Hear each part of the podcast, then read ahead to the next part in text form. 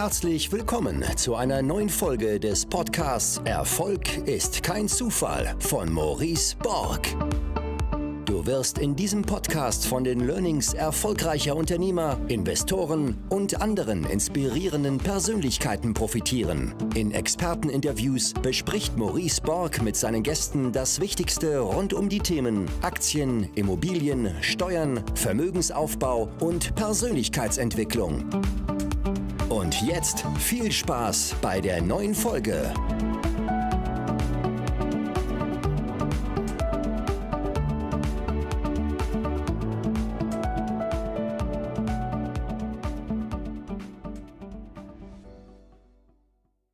Das ist eine richtig, richtig coole Podcast-Folge hier mit Robert Hoffmann geworden. Und bevor diese Folge losgeht, möchte ich einen Gedanke mit euch teilen zum Thema Umfeld. Jeder von euch hat sicherlich schon mal den Satz gehört, du bist der Durchschnitt der fünf Menschen, mit denen du dich am, am meisten umgibst. Du hast durchschnittlich viel Geld, du hast äh, durchschnittlich viel Zufriedenheit wie diese Leute und so weiter.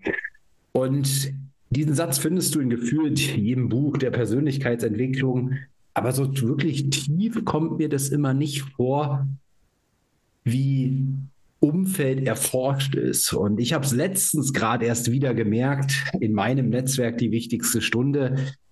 Da hatten, da hatten Leute gesagt, hey, wir wollen mal so eine Zuckerfrei-Challenge machen. Und das war kurz vor Weihnachten und ich dachte mir, fuck, nee, dafür habe ich jetzt keine Kraft hier vor, vor Weihnachten. Äh, ich finde die Idee super geil. Ich liebe ja so, so Challenges, sich da auch äh, mal wieder herauszufordern, selbst und seinen Körper und bin mit denen in eine WhatsApp-Gruppe gegangen. Da haben sich dann, weiß ich nicht, 15 Leute gefunden, die haben eine WhatsApp-Gruppe aufgemacht und haben täglich eben geteilt äh, Rezepte, Bilder von ihrem Essen, haben sich gegenseitig gepusht. Ja, wieder ein Tag zuckerfrei, Tag 5, Tag 6, Tag 7 und so weiter.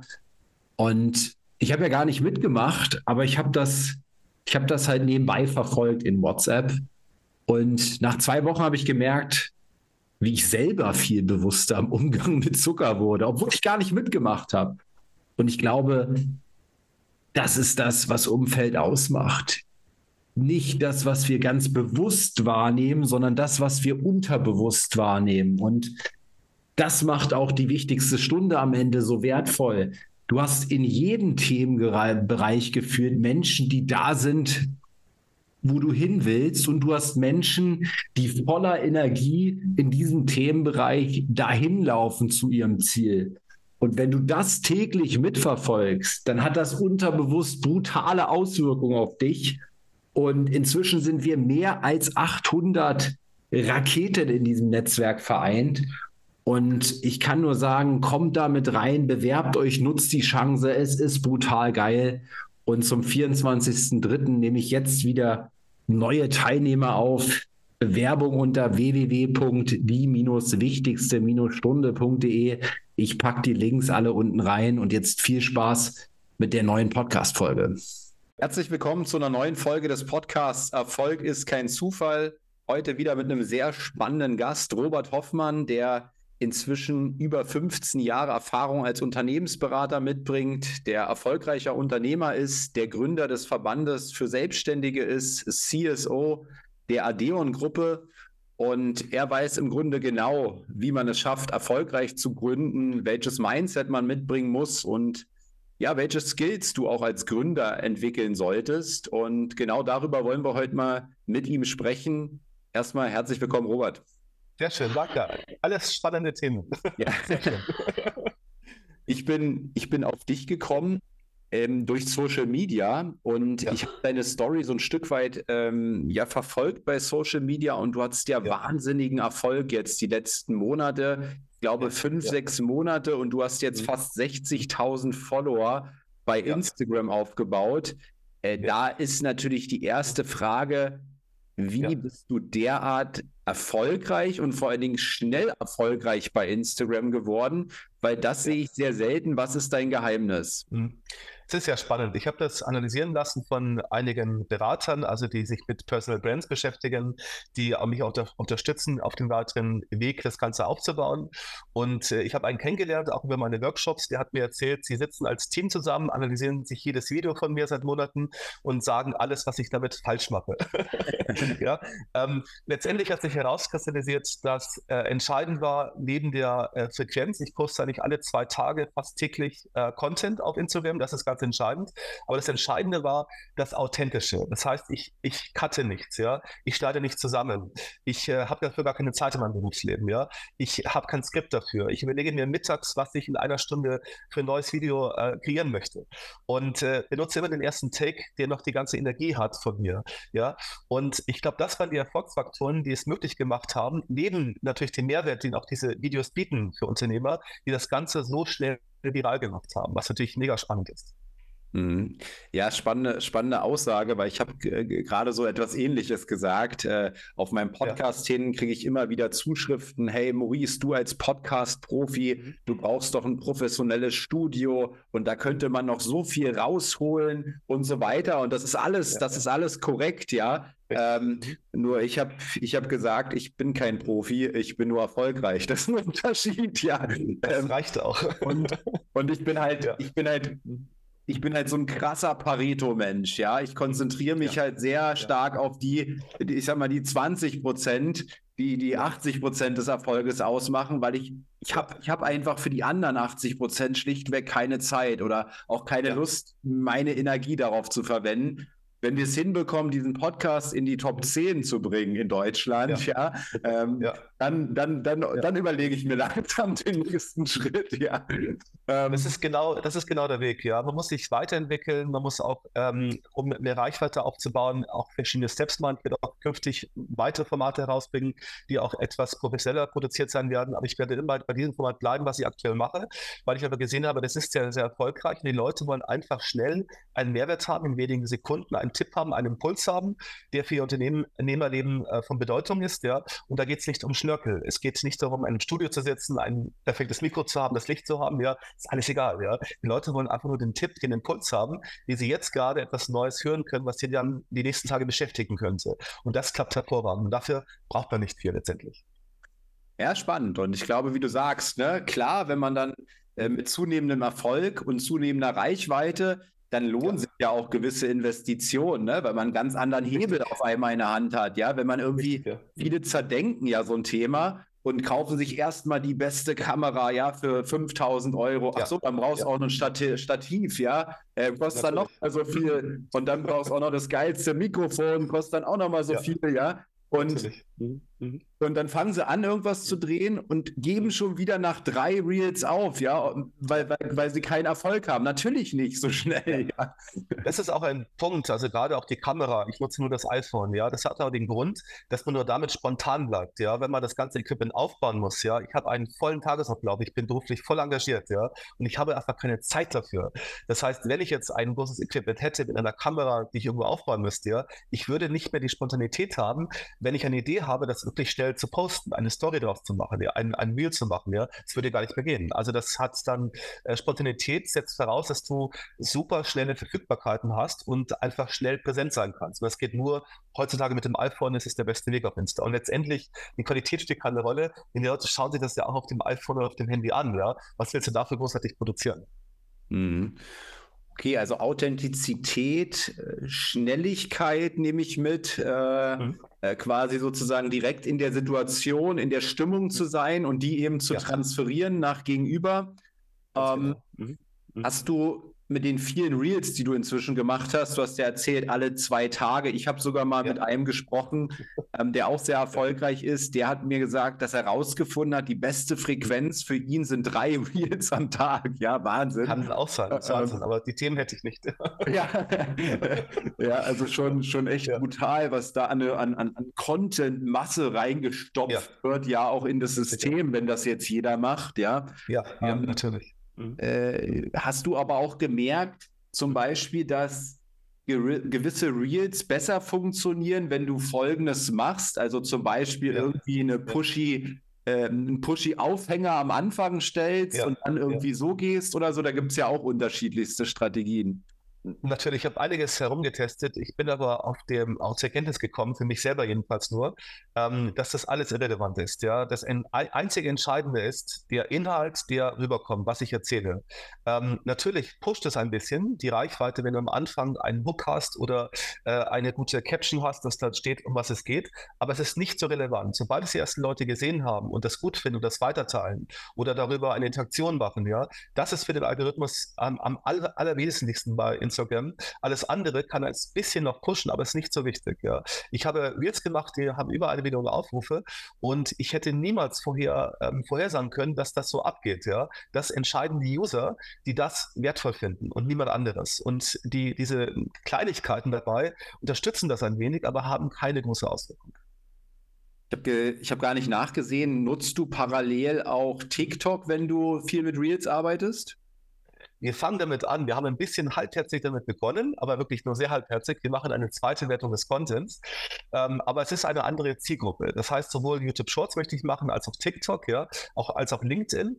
Aber ich habe mich entschieden, dass ich nicht meine, mein Content, den ich schon produziert habe, zweite werte, also einfach nur das Gleiche nochmal draufschmeiße. ja, sondern ich habe mich dafür entschieden, alles nochmal für diese Plattform neu zu machen. Also sprich die, zwar die gleichen Themen, die gleichen Videos, aber in dem Format, was für diese Plattform tauglicher ist. Ja, es ist aber ein großer Unterschied. Instagram ist mich die goldene Mitte. Da erreiche ich genau die hochwertige Klientel von Unternehmern, von Selbstständigen, die, die gutes Geld verdienen, die etwas erreichen möchten. Ja, TikTok ist ein bisschen anders, da sind weniger dabei. Äh, junge Leute natürlich auch dabei und LinkedIn sind, sind ähm, eigentlich so gesehen die Professionals, aber ich bin so schockiert, wie schlecht der Content auf LinkedIn ist. Das ist krass. Da finde ich den, den Content auf Instagram so viel hochwertiger. Also das hat mich wirklich überrascht. Das hätte ich nicht gedacht und deshalb möchte ich für diese Plattform ähm, direkt selber Content kreieren, was aber vom Instagram, ich möchte es nicht eins eins übernehmen. Hm. Kannst du mal einen Einblick geben, weil du gerade auch von der, von der hochwertigen äh, Zielgruppe bei Instagram sprichst, äh, ja, die ja. ihr entwickelt hat, von dem Start ja. bis ich mal heute? Ähm, ge gewinnst du darüber Leads, Kundenanfragen? Äh, wie viele? Kannst du da so ein bisschen Einblicke in deine Entwicklung geben? Also ich habe, ähm, ich biete immer über meine Insta-Seite und über die dahinterliegende Webseite eine kostenlose Erstberatung an. Das sind etwa so 10, 20 Minuten, einfach nur ein Telefongespräch. Am Anfang habe ich das auf einem Zoom-Meeting gemacht, was aber meinen Tagesablauf völlig zerstört hat. Das ging nicht mehr. Also nur als Telefonat, wo es überall geht. Und darüber ähm, rede ich einfach mit Unternehmern, mit Selbstständigen über ihre Probleme.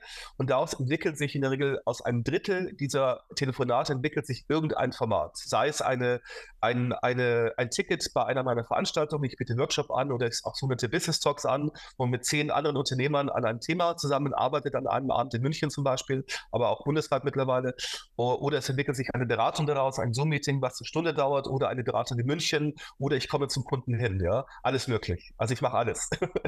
ja, aber ich mache alles nur, solange ich rede. Ich kann nichts mehr umsetzen. Ich habe am Anfang auch Konzeptionen begleitet, also sprich mit Verträgen mitgearbeitet, mit, mit Juristen zusammengesessen, ja. Aber das kann ich nicht mehr. Also ich rede nur noch den ganzen Tag. Und äh, darüber, also sprich ein Drittel der Leute, die mit mir Kontakt aufnehmen werden, irgendwo zu, zu Kunden bei mir, was eine sehr, sehr gute Quote ist. Mhm. Und dann bist du ja aber trotzdem in der Zeit gegen Geldfalle, oder?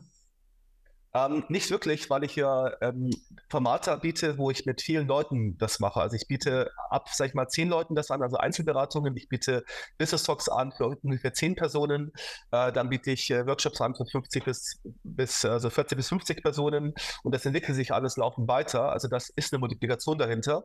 Und letztendlich ist der Content, den ich mache, auch teilweise sehr, sehr speziell. Also für Special Interest Groups. Ich habe zum Beispiel, mache ich bald äh, einen Workshop nur für Unternehmer, die sich äh, damit beschäftigen möchten, wie sie Klagen abwehren abwehren können. Also wie sie solche vertraglichen äh, ähm, Ideen entwickeln können, dass sie einfach nicht mehr verklagt werden können in Deutschland. Ja, das ist ein Thema, was total speziell ist. Das interessiert nur eine, einen Bruchteil von Unternehmern, aber die interessiert es wirklich. Ja, und dafür werde ich entsprechend Geld verlangen, weil das so ein Spezialwissen ist, was wir über viele Jahre aufgebaut haben und so einen Nutzen erzielt, was natürlich keiner ähm, im Alltagsgeschäft über ein Buch sich kaufen könnte. Ja, also das ist dann sehr, sehr speziell natürlich. Mhm.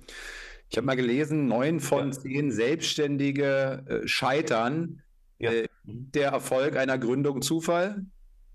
Nein, es ist nicht Zufall. Ähm, es war am Anfang bei mir immer Zufall. Ich habe ganz viele Gründungen äh, selber gemacht und begleitet. Die meisten davon haben, sind gescheitert. irgendwann denkt man sich mal darüber nach, warum. Also du lernst so immer äh, nur Learnings aus Scheitern, also aus Fehlern lernt man was. Ja, wenn du äh, erfolgreich warst, kannst du eigentlich gar nicht sagen, warum du erfolgreich bist. Meistens ist es Zufall, zur richtigen Zeit in der richtigen Branche zu sein. Ja, aber ähm, ich habe gelernt, der entscheidende Faktor beim Gründen ist immer der Vertriebsweg, wo dich Leute sehen, wo du sichtbar bist, welche Wege dir offen stehen, äh, wo du Kunden erreichst, wo du Leads erzeugst. Ja, wenn du keinen Vertriebsweg hast, brauchst du gar nicht erst zu gründen, dann bringt das alles nichts. Ja, das habe ich häufig gemacht, bin häufig gescheitert und deshalb mein, mein wichtigstes Learning für, für Gründer: Überlegt euch zuerst die Vertriebswege und dann überlegt euch ähm, Skills, die ihr dort verkaufen könnt, auf den Wegen, wo ihr gesehen werdet. Ansonsten ist es alles brotlose Kunst. Mhm. Ja, das, das, das kriege ich ganz oft mit. Ich spreche auch mit vielen ja. Gründern, mit Selbstständigen und mhm. Manchmal verstehe ich nicht mal, was die machen. Die können mir nicht mal das erklären in 60 Sekunden. Ja. Ich verstehe ja. das nicht. Ja. Okay, selbst wenn ich das mal verstehen würde, ähm, dann frage ich, naja, wie ist denn, äh, wie, wie, wie willst du denn das verkaufen und was, was hast du denn jetzt die letzten Wochen so getan? Ja, und letztens bekam ich eine Antwort, ähm, naja, über LinkedIn ist jetzt mein Ziel. Und da habe ich die Frage gestellt, und wie viel und wie viele Anfragen hast du da gemacht? Dann meinte derjenige drei bis vier. Dann ja. meinte ich, ja, die Stunde oder was? nee, nee, die letzten drei bis vier Wochen, ja. Und ähm, ja. Da, dann war mir natürlich klar, also so wird es ganz schwierig, ja? Ähm, ja, ja, Wenn, man, wenn man in dem Tempo arbeitet, weil natürlich gerade auch LinkedIn ähm, äh, natürlich äh, voll ist mit Anfragen. Ne? Sobald man irgendwie seinen Titel Absolut, als Geschäftsführer ja. dahin haut, kriegt man täglich gefühlt fünf zweitklassige Anfragen. Äh, welche, welche Vertriebswege haben sich für dich so mhm. in deinem Business als sinnvoll äh, erachtet? Also heutzutage ähm, ist es schon sehr, sehr smart, mit einem Business zu starten, was über Social Media Leads erzeugt, weil es halt so einfach ist. Ja. Ähm, es ist äh, es, es, gab noch nie eine Zeit wie heutzutage, wo du keinen Cent mehr für Werbung ausgeben musst am Anfang. Ja? Du kannst ein Business starten ohne jegliche Investitionen in Werbung, solange dein Geschäft über Social Media sichtbar gemacht werden kann.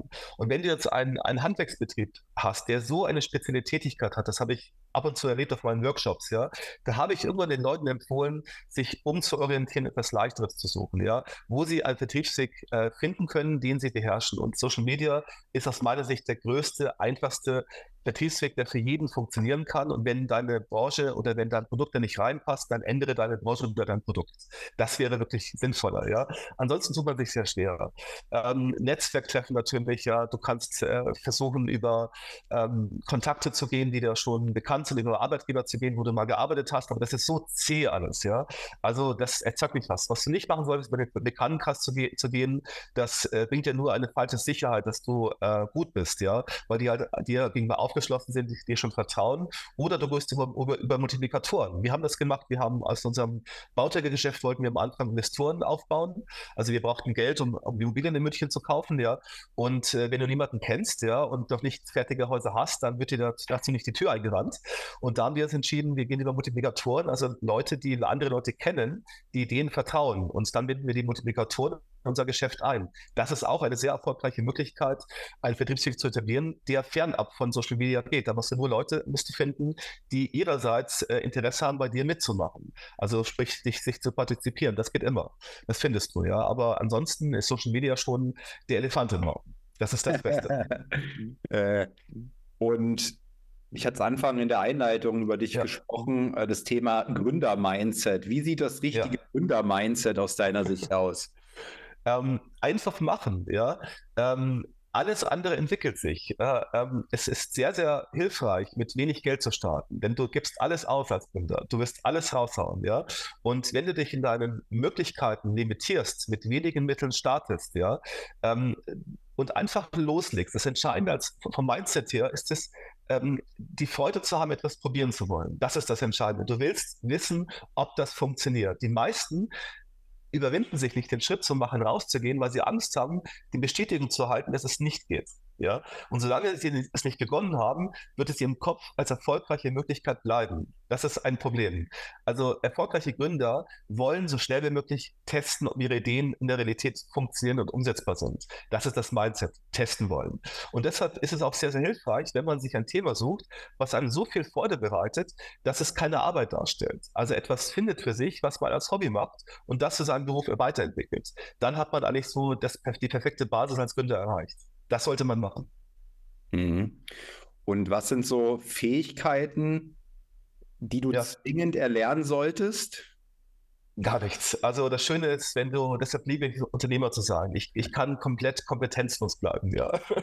je, je, kompetenzloser und je allgemeiner du bist, desto mehr musst du von außen äh, an Kompetenz einkaufen, desto professioneller muss dein Unternehmen aufgebaut werden und desto größer wird das Rad werden, was du drehst. Ja? Wenn du eine Spezialisierung hast, ja, wirst du viel selber machen und dann wird dein Unternehmen immer klein bleiben, weil es immer auf dich als Person aufbaut, weil du immer das auf dich reduzierst und niemals etwas abgeben möchtest. Und wenn du der Einzige bist, der, der so speziell arbeitet, der, der, als Einziger das kann, ja, dann wird das nichts Großes werden. Das heißt, als Unternehmer ist es ideal, nicht zu können, so wenig wie möglich. Eine, eine, ein guter Skill ist es, reden zu können, aber das entwickelt sich mit der Zeit durch die Auftritte, durch die Gespräche, die du ohnehin viel machen musst. Letztendlich ist Unternehmer ist eine, eine Aneinanderreihung von vielen Gesprächen. Das ist ein Unternehmer. Und je weniger er am Laptop sitzt oder selber etwas macht, desto besser, effektiver kann er sein Geschäft aufbauen. Ein Unternehmer muss nichts können. Das ist die ultimative Möglichkeit, ähm, etwas aufzubauen. Du musst nichts können. Du kannst alles einkaufen. Alles. Du brauchst Geld. Ein Unternehmer muss nur die Idee haben und den Willen haben, das umzusetzen. Aber er kann sich alles holen. Er kann sich Geld leihen, er kann die Leute holen, er kann eine Marketingfirma einstellen, also aufbauen, äh, beauftragen. Ähm, er kann alles mit Geld machen und Geld kann man sich leihen. Das ist kein Problem heutzutage. Ist da aber dann nicht wiederum die Gefahr groß, dass man dir auf der Nase rumtanzt? Also nehmen wir mal Online-Marketing, ja, Online-Marketing ja. zu verstehen, Suchmaschinenoptimierung. Ich habe meine Agentur mit aufgebaut für SEO, also Suchmaschinenoptimierung und CRO, ja. Conversion Rate Optimierung.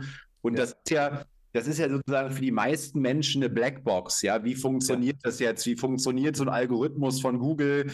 Ähm, und dementsprechend sind natürlich sau viele schwarze Schafe da auch unterwegs in dieser Branche, ja. weil der Unternehmer das nie, mhm. nie bewerten kann, ja. Und die ja, ja. Leos, die, die, die, die, sagen das dann auch nicht. natürlich, sagen, ja. Ähm, und siehst du da nicht eine extrem große Gefahr, wenn ich ihm so gar keine Kompetenz, äh, fachliche Kompetenz habe? Deshalb ist es sehr schlau, wenig Geld am Anfang zu haben, weil da kann man wenig Unsinn damit machen.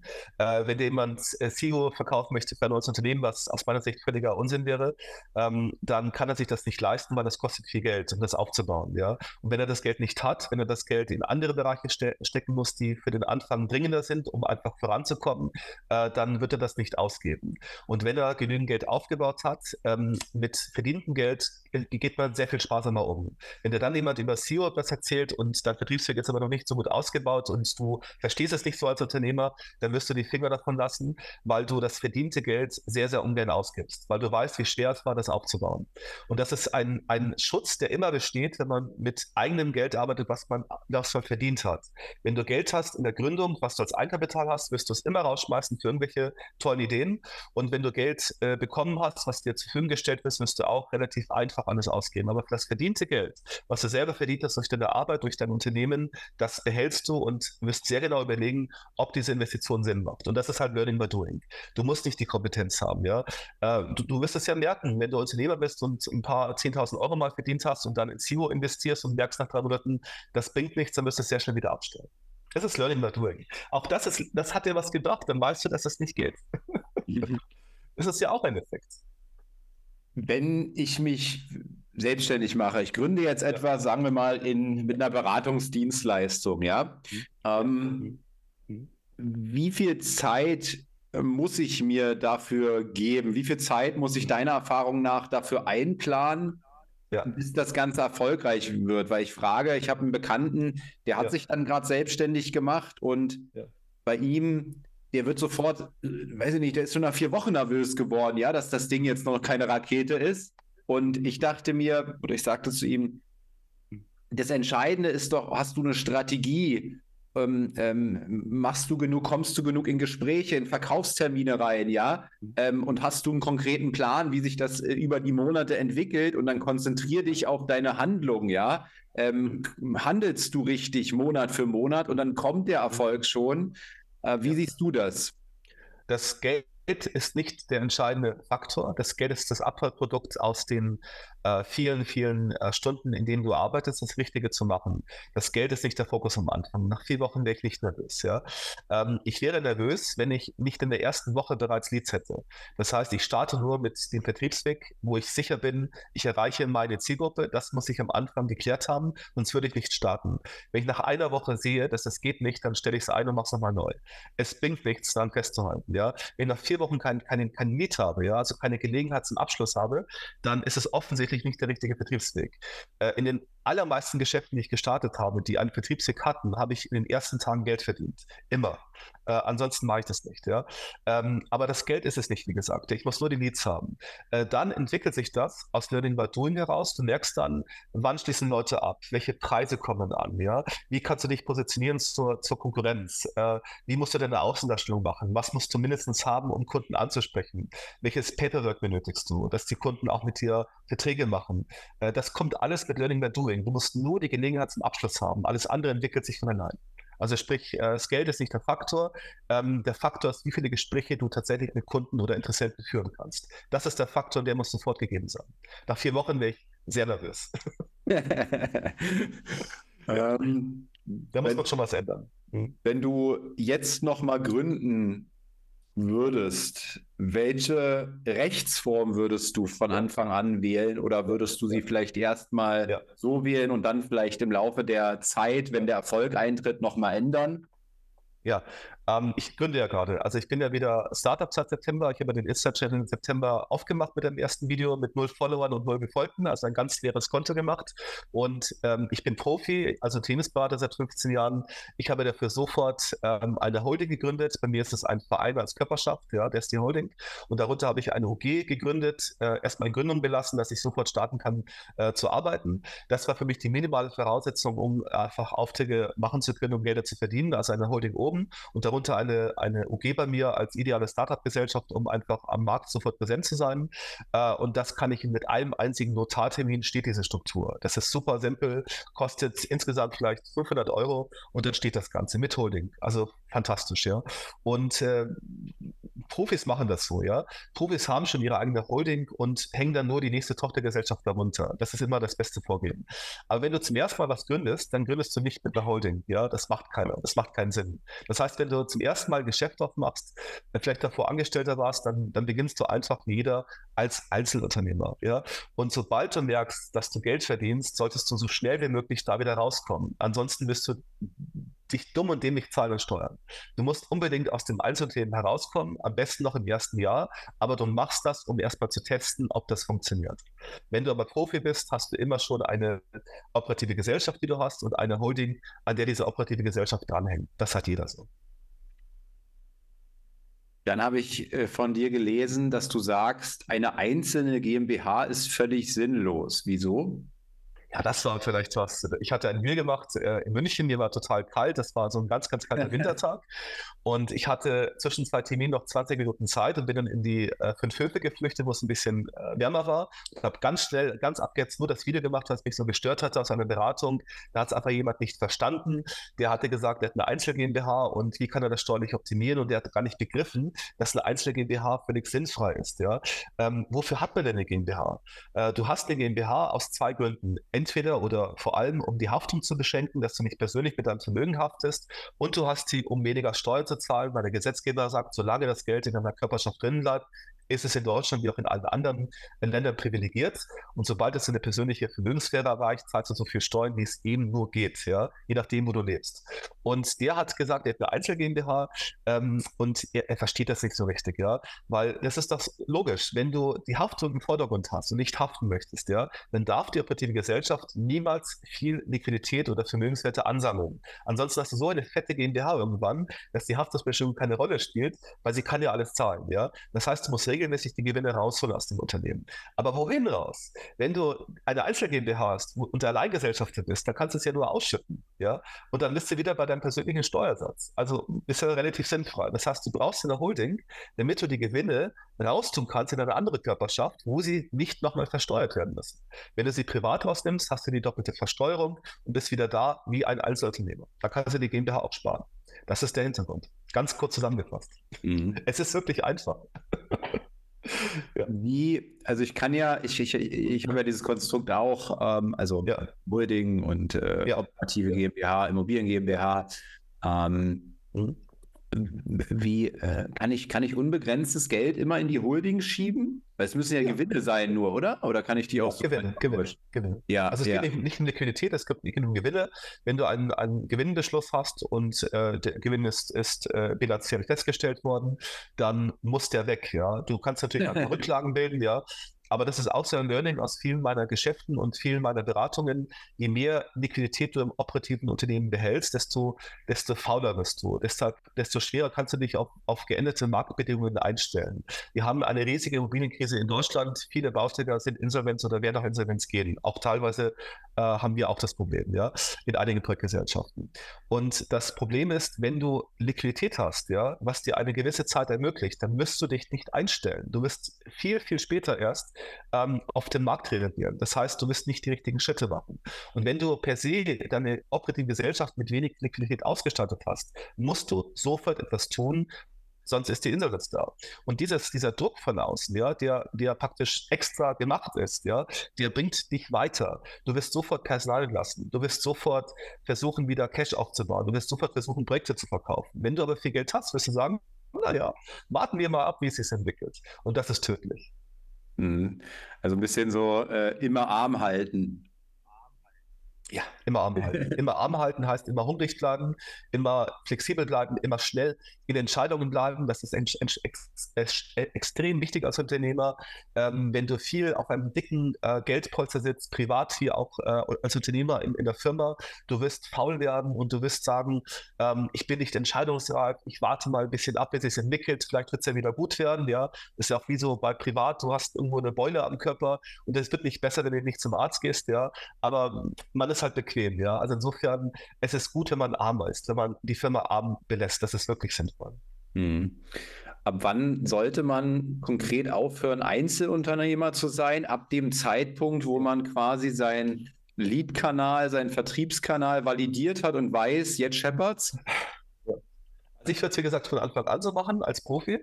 Aber wenn du das zum ersten Mal machst, dann ist für mich der Punkt erreicht, sobald du entweder mehr ähm, Geld verdienst, als du privat benötigst, oder es perspektivisch siehst, siehst, dass es funktioniert, dass du also relativ bald zu dem Punkt kommen wirst, wo du nicht mehr alle Überschüsse benötigen wirst für dein Privatleben.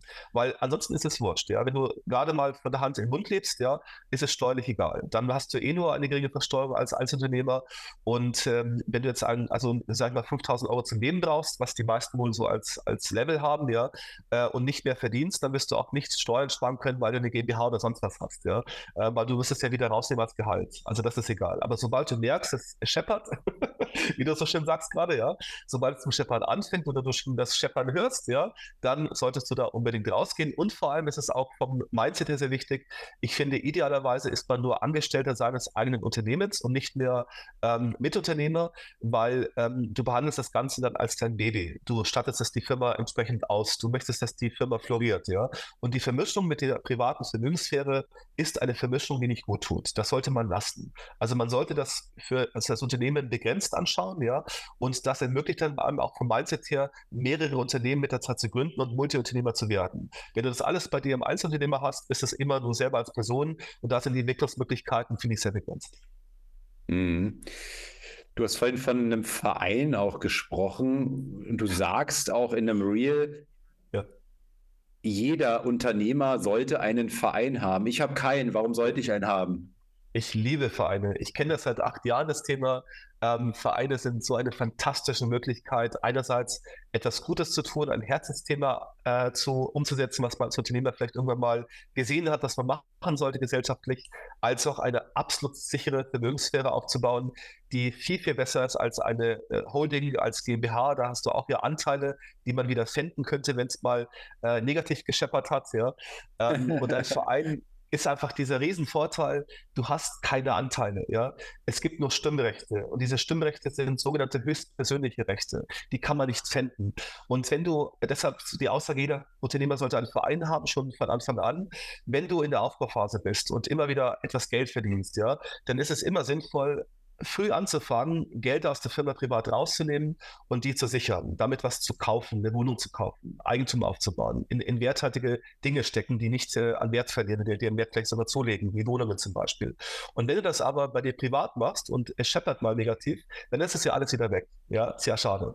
Und wenn du aber mal das gecheckt hast und einen Verein aufbaust und den ein bisschen mit Immobilien fütterst und mit Liquidität fütterst und so weiter, was du machen kannst, äh, dann hast du eine Sparbüchse. Das ist jedes äh, Haus beim Mensch ärgere dich nicht. Diese Hütchen, die beim Verein drin sind, bleiben da drin für alle Zeiten, kommen nicht mehr raus. Auch du selber als Unternehmer kommst da nicht mehr so einfach ran. Und dadurch hast du einfach die Sicherheit, dass egal was passiert, die Sachen, die du dort reingelegt hast, bleiben für immer in deiner Kontrolle und kannst du entsprechend auch nutzen. Und das verbindest du mit deinem Herzensthema. Der Verein muss ja einen Zweck haben. Ja? Irgendein Zweck, der für die, für die Vereinsmitglieder sinnvoll sind. Ja? Von mir aus Tierschutz, von mir aus bei uns ist es Förderung sozialen Wohnungsbaus. Ein toller Zweck. Ja? Und wenn du diese Sachen drin hast, kannst du einen Verein leiten, den du kontrollierst, aber die Vermögenswerte sind für dich da, die kontrollierst du für dich selber und das funktioniert. Und äh, sozusagen der Mercedes davon ist eine Stiftung. Du wirst immer wieder sehen, wenn du reiche Unternehmer siehst, wie Benko oder so, ja, tolles Beispiel gerade, äh, die haben alle Stiftungen. Ja, Stiftungen sind absolut besser als Vereine, ja. Aber die Stiftung, wann macht man die? Die macht man nie. Also wir sind ja nicht so groß, ja. Das heißt, ein bisschen mal so groß in die Stiftung zu machen, muss viel passieren. Und der Verein, den kann man jederzeit machen, der kostet 300 Euro in der Gründung, der kostet im Jahr 1000 Euro an Steuerberatungskosten vielleicht, den kann man jederzeit beginnen. Und deshalb ist für mich der Verein die Stiftung für Arme. Die kann man jederzeit machen. Lieber die zweitbeste Lösung sofort, als die beste Lösung nie. Und wenn du durch solche Stadtteile fährst in München, äh, durch Bogenhausen und die Häuser anschaust, was da so an Adressschildern drin steht, das ist so wie Blankenese in Hamburg, ja, da siehst du auf jedem zweiten Namensschild Stiftung oder Verein. Das hat schon seine Gründe. und wenn ich jetzt diesen Verein habe, sage ich aber mit dem Stiftungszweck meinetwegen Tierschutz jetzt. Ja, ja. Wie komme ich dann noch an das Geld ran für Zwecke, die mir wichtig sind außerhalb von Tierschutz? Das ist die falsche Frage. Ähm, man kommt nicht ran, ja. Man kann davon leben.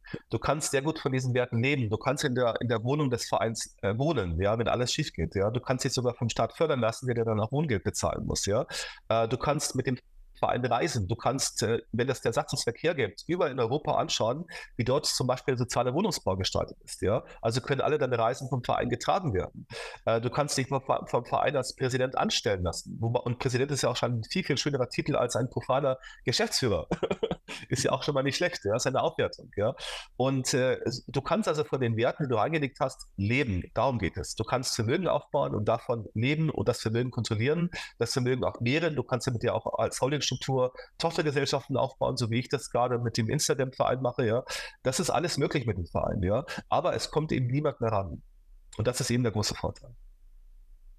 Und durch diese Wege sozusagen bestimme ich dann auch, wie viel der Verein am Ende noch übrig hat, zum Beispiel, um jetzt äh, in, für sozialen Wohnungsbau zu investieren oder für Tierschutz oder was auch immer der Zweck ist. Natürlich, du führst den Verein, ja, du bist Präsident, du kannst die Ziele bestimmen, ja, du kannst die Ausrichtung bestimmen, du kannst mit deiner Arbeit beschließen, was du mit dem Verein machen möchtest, ja, das ist allein dir, dir überlassen und wir haben Satzungen entwickelt zusammen mit Rechtsanwälten, die auch alleine als Unternehmer die komplette Kontrolle bei so einem Verein einräumen können. Einräumen können, egal wie viele Mitglieder du benötigst, ja, du kannst alleine diese Kontrolle ausüben. Und damit kannst du so eine, so eine, eine Vermögenssphäre alleine kontrollieren. Aber es ist immer sinnvoll, das mit einem Herzensthema zu verbinden und dieses Thema auch zu leben, ja. Ansonsten hast du eine Konstruktion, die immer zweifelhaft bleibt, ja, das ist kein guter Weg. Wenn du etwas lebst, dann ist es, ist es so fest verankert, es gibt in Deutschland fast 700.000 Vereine in Deutschland, ja, und wenn du diesen Zweck lebst, dann tust du was Gutes für dich und auch für die Allgemeinheit und das ist fantastisch. Mhm. Und jetzt mal ein Extrembeispiel. Äh, ich habe 200.000 Euro Gewinn, sagen wir mal, in diesem Verein. Und ja. äh, als Vereinspräsident, du hast ja schon gesagt, also Präsident, ja, der muss ja auch ein bisschen was verdienen, ne? Äh, der will natürlich 10.000 Euro im Monat schon mal verdienen, der Präsident. Und dann muss der Präsident sich auch ganz viel anschauen auf dieser Welt, um äh, zum Beispiel Projekte zu identifizieren, ja. Und ja. das heißt, seine Reisekosten betragen auch nochmal 70.000. Das heißt, 10.000 sind noch übrig geblieben und diese 10.000 Euro werden für den Stiftungs- oder den Vereinszweck in dem Fall eingesetzt. Reicht das so? Ich bin kein Steuerberater. Das sind individuelle Fragen, die man mit dem Steuerberater zusammen äh, durchdiskutieren muss, ja. Aber grundsätzlich in der Praxis würde das aus meiner Sicht funktionieren. Denn der große Vorteil ist beim Verein, er ist nicht gewinnorientiert, ja. Beim, bei der GmbH hättest du ein Problem. Äh, die GmbH muss einen Gewinn erwirtschaften. Und wenn du dann ein Gehalt rausnimmst, was in einem Missverhältnis steht äh, zu den über den Ausgaben der GmbH, dann hast du relativ schnell die verdeckte Gewinnerschüttung erreicht, ja. Und die ist beim Verein relativ ähm, äh, weiter weg. Also da kannst du dir ein größeres Gehalt halt genehmigen, selbst wenn unterm Strich am Jahresende nicht mehr viel übrig bleibt, weil er eben nicht gewinnorientiert arbeiten muss. Das heißt, da sind größere äh, Kostenblöcke auch für den Präsidenten möglich, auch für die Reisekosten des Präsidenten. Ja, das ist tatsächlich machbar. Und ich habe immer die Erfahrung gemacht, gerade im Zusammenspiel mit den Finanzämtern, dass Vereine werden gefördert. Ja? Deshalb sollte auch der Zweck irgendwo sinnvoll sein, dass da auch eingetragen werden kann, dass du das Ganze leben kannst. Wenn ich als, als Schatzmeister eines Vereins Fehler gemacht habe in der Steuererklärung ja, oder die Satzung nicht so gut formuliert war, ich habe nie vom Finanzamt eins auf den Deckel bekommen. Ich habe einen Anruf bekommen vom Finanzamtprüfer, der mir Tipps gegeben hat, wie ich das besser machen soll. Die unterstützen einen. Was sie ohnehin bei jeder Rechtsform machen sollten gesetzlich, sie sind angehalten, alle Steuerpflichtigen auch zu beraten als Finanzamtsbeamte, aber beim Verein wird das tatsächlich tatsächlich gemacht. Vereine sind so das geschützte Biotop, ja. Das, das ist ja was Gutes. Das ist nämlich die böse wirtschaftliche GmbH, ja. Du hast eine ganz andere Stellung in der Gesellschaft mit einem Verein als bei der wirtschaftlichen GmbH. Das ist das erste Mal, wo es mir Spaß gemacht hat, mit Finanzämtern zu diskutieren. ähm, Okay, und was mache ich jetzt? Also meine Historie zum Beispiel ist, ich habe ähm, erstmal eine operative GmbH gegründet ähm, weil ich ja auch nicht wusste, wie erfolgreich werde ich und äh, wie geht das Ganze los. Und somit habe ich, somit bin ich quasi gestartet. Dann habe ich irgendwann das operative Geschäft ausgegliedert und diese, ja. ähm, diese GmbH ja. zur Holding umfunktioniert. Ähm, und dann kamen eben verschiedene andere Sachen, also eine weitere Immobilien GmbH äh, dazu, die ja. ich gedockt habe an die Holding und noch ein operatives Geschäft in der GmbH und so habe ich jetzt vier GmbHs. Jetzt habe ich keinen Verein, kann ich jetzt ja. auch da irgendwie in dieses System noch einen Verein andocken? Ja, ähm, ich kenne Unternehmer, die gehen all in, die, die sagen, der Verein wird die Holding. Du kannst ja auch direkt zum Umwandeln in Deutschland, du kannst ja auch deine GmbH auch in Verein umwandeln. Also du musst gar nicht einen Verein gründen, du kannst ihn aus einer bestehenden GmbH umwandeln und auch wieder zurückverwandeln. Das ist alles rechtlich möglich, ja. Aber das ist nicht das Vorgehen, was ich empfehle. Ähm, man muss so etwas Neues erstmal kennenlernen. Man muss sich erstmal damit wohlfühlen und da reinwachsen, ja. Am idealsten finde ich, wenn ein Verein nebenbei aufgebaut wird, mit etwas Eigenkapital gefüttert wird wird, damit etwas gemacht wird, dass man erstmal das versteht, das kennenlernt, ja. Du kannst immer noch in jeder Hinsicht den Verein integrieren in deiner Holdingstruktur oder sogar die Holding ersetzen damit, ja. Aber es ist sinnvoll, nicht dort hinzugehen, erstmal das Ganze testen. Wenn man schon eine recht große, gewachsene Struktur hat, viele Immobilien hat, ja, dann ist irgendwo der Punkt erreicht, wo eine Stiftung mehr Sinn machen würde, ja. Ich sage ja, es ist die Stiftung für Arme, es ist die Stiftung für jedermann, ja. Wenn man schon so groß geworden ist, dann sollte man sich vielleicht das Geld äh, investieren, mit einem Berater zu sprechen, der über Stiftung Stiftungen sich gut auskennt und dann abzuwägen, was für einen besser wäre. Aber ich empfehle, eins von beiden immer zu machen, entweder Verein oder Stiftung, also eine, eine Körperschaft zu haben, die keine Gesellschaftsanteile hat. Das ist für mich das Nonplusultra des Vermögensschutzes, der, der Alterssicherung. Du bist jetzt sehr erfolgreich, aber was passiert, wenn du mal etwas älter bist, ja, und vielleicht die Geschäfte nicht mehr so gut laufen, ja, ähm, dann ist es schon schön, wenn man eine, eine, eine gewisses, ein, ein Level erreicht hat, wo man eine, eine Holding hat, die nicht mehr dir gehört, die du aber für alle Zeiten kontrollieren kannst. Das macht wirklich viel Sinn.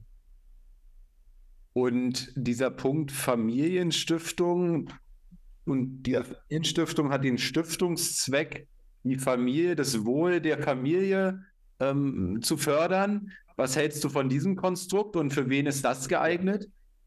Ähm, sehr viel. Also wenn du da anschaust, die erfolgreichste Stiftung ist die Fugger Stiftung in Augsburg. Ja, die hat immer noch heute sozialen Förderung sozialen Wohnungsbaus, wenn du so möchtest. Also die haben diese Mietergeschichte, die Fuggerei. Ja, und der der Gründer Jakob Fugger hat das ja eigentlich nur gemacht, weil er wusste, wenn er mal ins Grab geht, kann er im letzten Hemd kein Geld mitnehmen. Und der hat sich halt gesagt, äh, im Himmel ist nur entscheidend, wie viele Leute für mich beten. Und er hat diese Fuggerei gegründet und die Leute äh, müssen dort jeden Tag dreimal beten. Ja, und niemand in der Geschichte hat so viele Gebete bekommen wie er und vielleicht war das ja hilfreich, wer weiß. Ja. Stiftungen und Vereine sind Konzeptionen, die überdauern möglicherweise Generationen. Ja. Ähm, und es ist so, so sinnvoll, wenn du etwas etwas Bleibendes machen möchtest, ja, auch eine, einen Zweck findest, der für dich sinnvoll ist, natürlich kannst du es reduzieren auf den Zweck der Familienstiftung, also dass die Familie gefördert werden soll. Vielleicht aber generationsübergreifend, dass du also, große Familien machen das so, die möchten nicht, dass die Kinder ähm, alles gleich wieder kaputt machen können, was der, was der Vater, die Mutter aufgebaut hat. Oder sie möchten auch dafür sorgen, dass auch wenn sie sterben sollten, äh, die Kinder nicht unmittelbaren Zugriff auf alles an Vermögen haben, sondern dass sie langsam herangeführt werden. Dass sie also äh, innerhalb der Stiftung zwar schon Gelder bekommen, aber kontrolliert Gelder bekommen. Ja? Und das ist nur möglich in solchen professionellen Strukturen wie Stiftungen oder auch Vereinen, wäre es aber mit Abschlägen möglich. Und äh, deshalb haben ja große Familien das so gemacht, damit sie ihre Kinder selber schützen davor, vor allzu viel schnellen Reichtum, weil das versaut ja auch wieder alle. Also ja, macht Sinn. Und ich habe viele Kunden, die Familienstiftungen aufgebaut haben, unabhängig von mir. Und ich habe noch nie einen einzigen Kunden schlecht über seine Familienstiftung reden hören. Die sind alle begeistert. Vereine das Gleiche. Das Einzige, wo ich noch nie etwas Positives gehört habe, waren Genossenschaften. Bin ich aber auch kein Experte für. Genossenschaften gab es so einen Hype eine, einige Zeit lang, weil jeder gesagt hat, da kann ich endlich aus der 1% Versteuerung meines, meines, meiner B-Klasse raus. Ja. Das war sehr wichtig für viele, was ich hasse. Ja, ein schreckliches Thema. Und die haben sie halt Genossenschaften zugelegt. Ja, und ich habe da noch niemals einen Unternehmer gehört, der positiv über Genossenschaften in der Praxis geredet hat. Aber Stiftungen habe ich noch nie was Negatives gehört. Also scheint ein guter Weg zu sein. Aber ich kenne mich nur mit Vereinen aus. Was hast du, die 1%-Regelung? Ich hasse das. Ich finde das lächerlich. Also ich unterwerfe mich dem System, wo ich lebe. Und natürlich äh, habe ich halt die 1%-Regelung. Das ist auch schön einfach. Äh, man muss halt entsprechend Geld verdienen, dass das Ganze auch lohnt, ja. Aber äh, es gibt Unternehmer, die denen geht das so dermaßen auf die Nerven, dass sie für ihr Auto diese 1%-Regelung haben, dass sie dafür gesellschaftliche Strukturen gründen, um das auszuschließen. Das ist hirngründig. Also sich von Steuern in seiner unternehmerischen äh, Möglichkeiten limitieren zu lassen. Das würde ich niemals zulassen. Mir ist es völlig egal. Natürlich habe ich meine Steuern im Unternehmen optimiert, also Körperschaft zur persönlichen Vermögenssphäre, aber ich finde, das hat irgendwo Grenzen und die 1%-Regelung ist mir persönlich wurscht. Aber ich kenne so viele, die, die sind da persönlich angegriffen, ja, und die müssen dann Genossenschaften gründen, um, um, um, die, um das Auto günstiger zu haben, was absurd ist, ja. Hallo? du, hast, du, hast schon, ja. du hast schon öfter mal durchklingen lassen, ähm, sich sozusagen zu trennen von dem Glaubenssatz, Vermögen besitzen zu wollen, hin zu Vermögen kontrollieren zu können. Ja. Äh, ich glaube, das ist so einer der wesentlichen ähm, Mindset-Switche, sag ich mal, die man, die man lernen muss als finanziell gebildeter Mensch. Und kannst du das nochmal genau erklären, wie du dazu denkst? Das ist immer so die, die Entwicklungsstufen, die man als Unternehmer hat. Ja, am Anfang möchte man alles besitzen, möchte man ein prallgefülltes persönliches Bankkonto haben, möchte man in den schicksten Auto fahren. Ja, das sind alles so Phasen. Ja, aber irgendwann, wenn man gutes Geld verdient und wenn man auch gemerkt hat, dass man was drauf hat, dass man immer wieder auch Geld verdienen wird, ja, dann ähm, ist Eigentum belastend, Eigentum verpflichtet. Ja, ähm, du bist immer das Ziel von Begehrlichkeiten. Wenn du auf deinem persönlichen Namen Eigentum hast, wie Wohnungseigentum, Häuser besitzt, ja, ähm, die Mieter werden zu dir kommen und sich beschweren, wenn es nicht funktioniert, wenn die Mängel da sind, ja, du bist ja im Grundbuch drin, also irgendwann werden sie dich erreichen, wenn die Hausverwaltung wieder Mist gebaut hat. Ähm, und alle Ämter, alle Steuerbehörden, alle sehen dich als Ziel an, ja. Und wenn du irgendwann mal es erreicht hast, dass du kein Vermögen privat besitzt, was dir direkt zugeordnet werden kann, sondern nur noch kontrollierst das Vermögen, ja, dann bist du nicht mehr Ziel dieser ganzen Begehrlichkeiten. Dann lebt es sich, lebt es sich aus meiner Sicht viel, viel leichter und du kannst auch viel mehr Risiken eingehen. Es ist ich bin der Unternehmensberater. Ich sichere vor allem Unternehmer vor Risiken ab, dass sie ihr Vermögen schützen können. Und es ist furchtbar einfach heutzutage, äh, Vermögenswerte zu schützen, das Haus zu schützen, die Markenrechte zu schützen, die Assets zu schützen. Alles einfach. Das Einzige, was nicht funktioniert, ist es, den Unternehmer zu schützen. Der Unternehmer ist immer derjenige, der als Ziel immer dran ist, ja, der vom Finanzamt den Haftungsbescheid bekommt, weil er irgendwas falsch gemacht hat, ja, der vom Insolvenzverwalter den Durchgriffsbescheid bekommt oder die Klage bekommt, ja. Ähm, der Unternehmer wird immer scheitern, immer irgendwann zu irgendeinem Zeitpunkt, aber sein Vermögen nicht. Und deshalb ist es so sinnvoll, unternehmerisch gesehen, sind Unternehmen zu trennen und das, das Unternehmen und die Vermögenswerte vom Unternehmer zu schützen, vor dem Unternehmer zu schützen. Und der Unternehmer ist immer verbrannt. Und wenn er viele Unternehmen aufgebaut hat, ja, wäre das bitter schade, wenn er alles wieder verlieren würde. Und deshalb schützen sich auch viele Firmen äh, vor dem Vermögensverfall ihrer Gesellschafter. Wenn du also eine Firma hast mit mehreren Gesellschaftern, ist Übersatzungen in, in dem Unternehmen drin. Wenn einer mal in Vermögensverfall gerät, dann wird er ausgeschlossen, damit eben nicht die Gesellschaft von ihm dann leidet, weil er irgendwelche Fändungen hat, die dann ihn bedrohen. Dann wird er rausgeworfen. Mhm.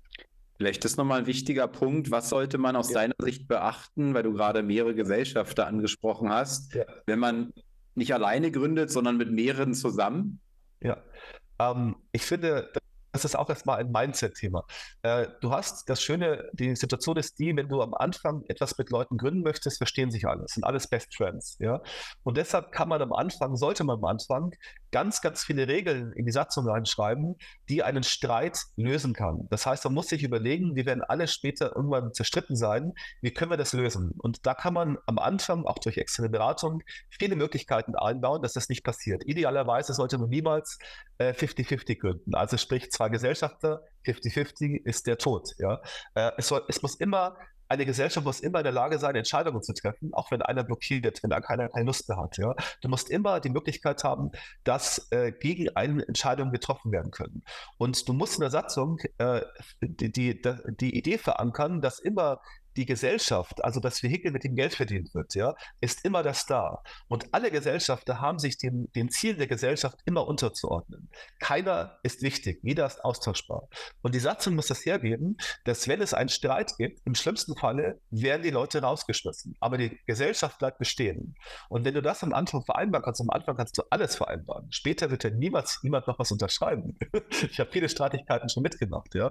Äh, du musst darauf achten, dass einer alleine nicht äh, eine entscheidende Stimme hat.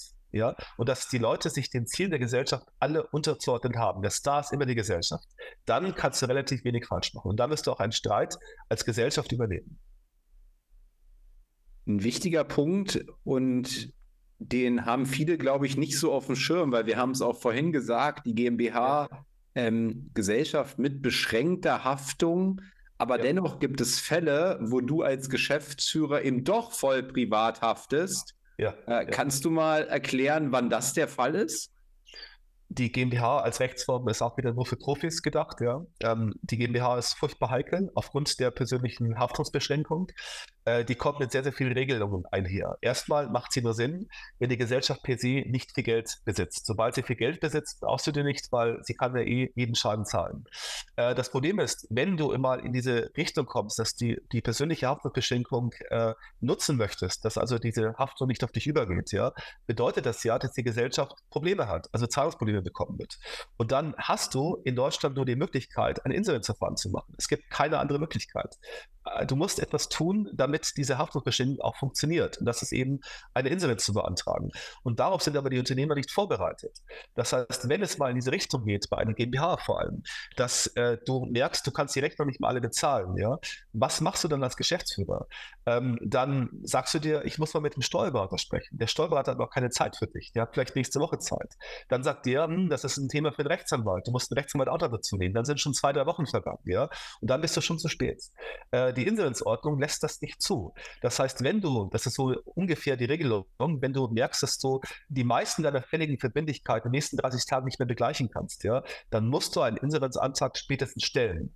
Und das Problem ist in der Insolvenzordnung, ich bin kein Rechtsanwalt, ja, aber ich habe mich damit halt oft beschäftigt, da steht ein sehr, sehr ähm, äh, irreführender Satz drin. Da steht drin, du musst unverzüglich die Insolvenz anmelden, spätestens aber innerhalb von drei Wochen. Und alle sagen sich, ich habe drei Wochen Zeit und fühlen sich in Sicherheit. Ja? Das Problem ist, das ist nicht der Fall. Wenn du mal die Gesetz Gesetzgebung durchgelesen hast, was der Gesetzgeber damit gemeint hat, es gibt immer Erklärungen dazu, Kommentare dazu, ähm, dann ist die Bedeutung auf dem Satz, auf dem Wort unverzüglich. Unverzüglich heißt, ohne Schuld auf das Zögern sofort. Und für mich ist, ist, äh, ist die Insolvenzordnung nur dann sicher für dich als Geschäftsführer, wenn du innerhalb von zwei bis drei Tagen den Insolvenzantrag stellst. Zwei bis drei Tage. Danach bist du im Graubereich. Danach wird später vor Gericht ein Gutachter entscheiden, ob du richtig oder falsch gehandelt hast. Und wenn du im Graubereich scheiterst, hast du dich strafbar gemacht. Und dann wirst du die, die, die Schäden, die damit verursacht worden sind, privat begleichen dürfen. Und in der Regel sind es steuerliche Schäden, wo dann der Haftungsbescheid kommt. Und damit bist du als Unternehmer in der Regel dann am Ende. Mhm. Du hast dich ja in deinem Leben extrem viel schon auch mit Steuern auseinandergesetzt und dem Steuerrecht. Mhm. Ähm, was waren so die wichtigsten Aha-Momente, die du steuerlich hattest? Ich habe versucht, mich davon äh, fernzuhalten. Ich hasse das Thema. Ich persönlich äh, schiebe das dem Steuerberater zu, aber das Problem ist, du musst als Unternehmer die Kompetenz haben, dem Steuerberater zu sagen, was du willst. Ja? Ansonsten wirst du keine vernünftige Beratung niemals bekommen.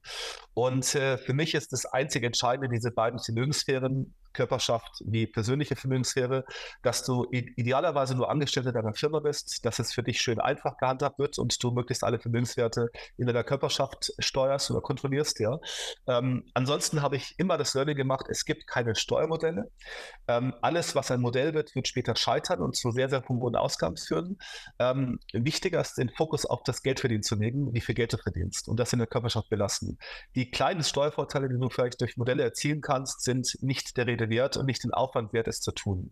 Äh, mich hat am meisten ein Unternehmer beeindruckt in München. Das ist ein Jurist, der eine sehr, sehr bedeutende äh, Bauträgergesellschaft in München führt. Und der hat nur eine Einzel GmbH. Also genau das, was ich sage, ist falsch. Ja? nicht machen. Ja? Der hat also diese Einzel GmbH mit so vielen, seit 20 Jahren, mit so vielen äh, Projekten drin, die er verkauft hat, die er teilweise hält, die er äh, teilweise am Markt veräußert hat. Das heißt, die ist voll mit Gewährleistungsansprüchen, ähm, die ist voll mit Problemen möglicherweise. Äh, aber ich habe gesagt, warum machst du das? Ja? Warum machst du eine, warum keine Holding-Struktur? Warum nicht? Sagte, weil das egal ist. Er, kann, er versteht sein Geschäft. Ja? Er hat die GmbH, damit eben nicht so viele Steuern gezahlt werden. Die Risiken hat er im Griff. Ja? Und wenn er Geld braucht, nimmt er sich die raus. Fertig. Es ist für ihn simpel. Dadurch hat er kaum Kosten. Es ist nicht kompliziert. Ja? Auch das kann sehr viel Sinn machen, wenn man sagt, ich, ich mache steuerlich nichts. Ja, ist mir alles egal. Das macht sehr viel Sinn. Denn Fokus als, sollte als Unternehmer sein, nicht im steuerlichen Bereich, sondern immer auf dem geldverdienenden Bereich. Ähm, nur so macht es Sinn für mich. Ich hatte mal als ich mit, mit, der Selbstständigkeit, als ich unternehmerisch jetzt angefangen habe, äh, hatte, ich, hatte ich noch einen Hauptjob. Ja. Ich habe sozusagen nebenbei gegründet und nebenbei äh, wurde ich unternehmerisch aktiv und habe dann äh, meine, mein, mein Gewerbe und dann auch die erste GmbH immer auf die, die Home-Adresse ähm, gemeldet, ähm, weil ich auch schließlich von da gearbeitet habe. Ne? Jetzt Klar sind wir, ja. sind wir irgendwie von einer, von einer Wohnung in, in, ein Haus gezogen und ich wurde auch immer bekannter und größere Reichweiten. Und ja. ähm, meine Frau sagte dann schon auch immer, ey, irgendwie muss ja jetzt auch nicht jeder wissen, wo wir wohnen, sozusagen. Ja, das stimmt. Und äh, ich arbeite aber nach wie vor von, von zu Hause aus. Äh, inzwischen habe ich aber ähm, andere Geschäftsadressen. Ähm, du sagst auch in einer deiner Reels, äh, ja, Warum sollte man auf keinen Fall die Firma oder das Gewerbe ähm, ja. Hause anmelden? Wieso aus deiner Sicht nicht? Also zum einen natürlich aus der Privatsphäre heraus. Ich finde es auch extrem unangenehm, wenn man weiß, wo ich persönlich äh, privat wohne. Auch für die äh, Beziehung ist das durchaus schlecht. Ja. Ähm, finde ich äh, überhaupt nicht gut. Und du kannst natürlich im Notariat sagen, wenn du Gesellschaften anmeldest, dass der Ort des Geschäftsführers nicht veröffentlicht werden darf. Ja, das werden Notare ähm, machen, also du musst es denen halt sagen. Und dann steht da nur geschäftsansässig an der Firmenadresse, das reicht aus. Ja. Ähm, ansonsten ist das Problem, wir haben halt in Deutschland sehr viele Aufsichtsbehörden, ja, vom Finanzamt über Gewerbeämtern und so weiter.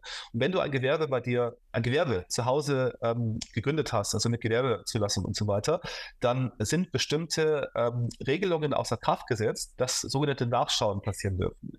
Es gibt Behörden wie Finanzämter und Gewerbeämter, die dürfen unauf, unaufgefordert, ohne Termin bei dir einfach reinschneiden. Sie können klingeln, stehen vor der Tür das ist dann eine sehr unangenehme Situation. Oder wenn du im Bereich bist als, als Restaurantbesitzer und zu Hause irgendwelche äh, Tätigkeiten damit verbindest, ja, dann können die mal nachschauen, ob du die Hygienevorschriften zu Hause einhältst, was absurd ist, ja. Also solche Dinge, ja. Äh, ich finde, ähm, als Unternehmer solltest du einen Ort haben, wo du immer ruhig schlafen kannst und das ist dein Zuhause. Das Zuhause sollte nichts mit dem Unternehmen, mit den Gewerbeämtern, mit den Finanzämtern zu tun haben, ja. Das ist nicht die absolute Sicherheit, ja. Natürlich, wenn du Straftaten machst, ist das egal, ja. Aber es geht einfach unangenehme Situationen um den Schutz der Privatsphäre. Das ist sehr, sehr entscheidend.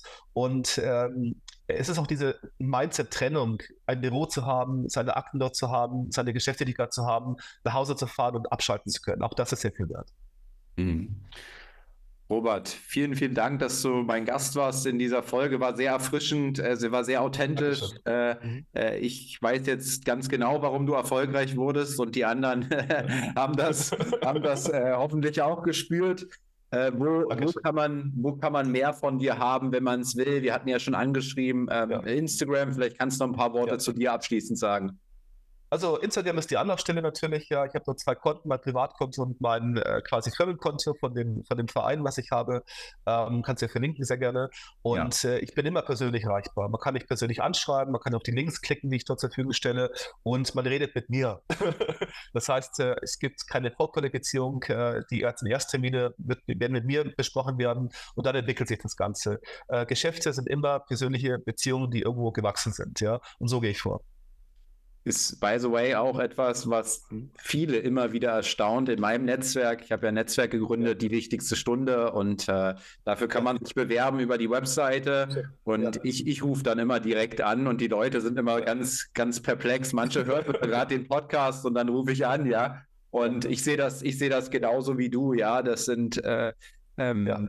Das ist, mir ist es total wichtig, die Menschen kennenzulernen und äh, selber zu sprechen. Und äh, ähm, genau. ja, ich meine, es ist natürlich die Frage, wenn man irgendwann so groß wird, äh, du merkst es ja jetzt auch mit deinen Terminen, äh, wenn da immer, immer, immer mehr kommen und du hast nicht 60.000 ja. Follower, sondern 6 Millionen, dann ja. wird es wahrscheinlich irgendwann schwierig mit der Vorqualifizierung. Ja? Man muss ja nicht so groß werden, es muss ja Spaß machen. Also, das ist ja, Wachstum ist nicht immer das einzige Ziel. Äh, Ziel ist es, Wohlbefinden zu haben für mich, also Spaß zu haben an meiner täglichen Arbeit. Und das muss ja nicht das Ziel sein. Also, insofern, Hauptsache, man hat Spaß dabei. Mega. Robert, dann sage ich besten Dank an euch die Bitte, den Podcast zu bewerten, den fleißig zu teilen, den rumzuschicken, Attacke zu machen, dass wir in die Top 10 hier kommen. Und äh, ansonsten bis, zum, bis zur nächsten Folge. Ciao, ciao. Ciao. Das war eine weitere Folge des Podcasts Erfolg ist kein Zufall von Maurice Borg. Bitte nimm dir eine Minute und unterstütze uns mit einer Bewertung. Folge Maurice Borg bei Instagram und profitiere von seinen täglichen Buchausschnitten aus den besten Büchern unserer Zeit. Sein Profilname ist mb-maurice-borg.